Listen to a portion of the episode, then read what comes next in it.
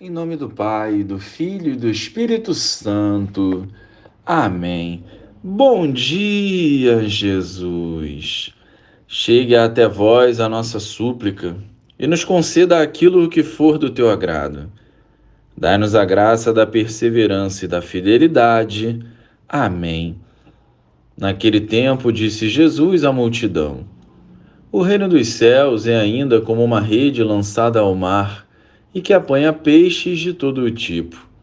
Quando está cheia, os pescadores puxam a rede para a praia. Sentam-se e recolhem os peixes bons em cestos e jogam fora os que não prestam.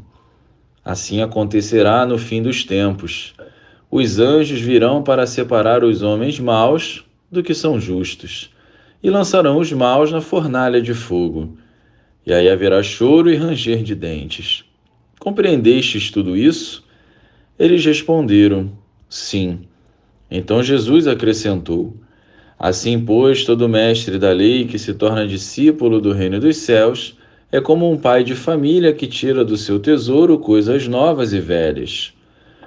Quando Jesus terminou de contar essas parábolas, partiu dali. Louvado seja o nosso Senhor Jesus Cristo, para sempre seja louvado. Hoje é o dia de vivermos a vontade de Deus. Se em cada dia colocarmos em prática essa verdade, o fim dos tempos não nos causará medo nem aflição, mas será a coroação de uma vida ofertada para o reino dos céus. Ao longo da semana, por meio de parábolas, o Senhor vem nos falando do reino dos céus, visando despertar em nossos corações o desejo de lá viver quando chegar a nossa hora.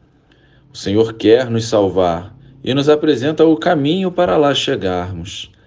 A nossa caminhada terrena será uma eterna busca pelo céu, que requer paciência, prudência, constância, fidelidade e coragem para caminhar na direção contrária deste mundo. É progredindo em santas virtudes que a nossa alma vai sentindo o cheiro do céu e assim a salvação vai ganhando forma.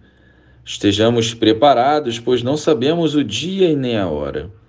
Nós fomos feitos para o céu e precisamos viver a santidade para alcançarmos a salvação.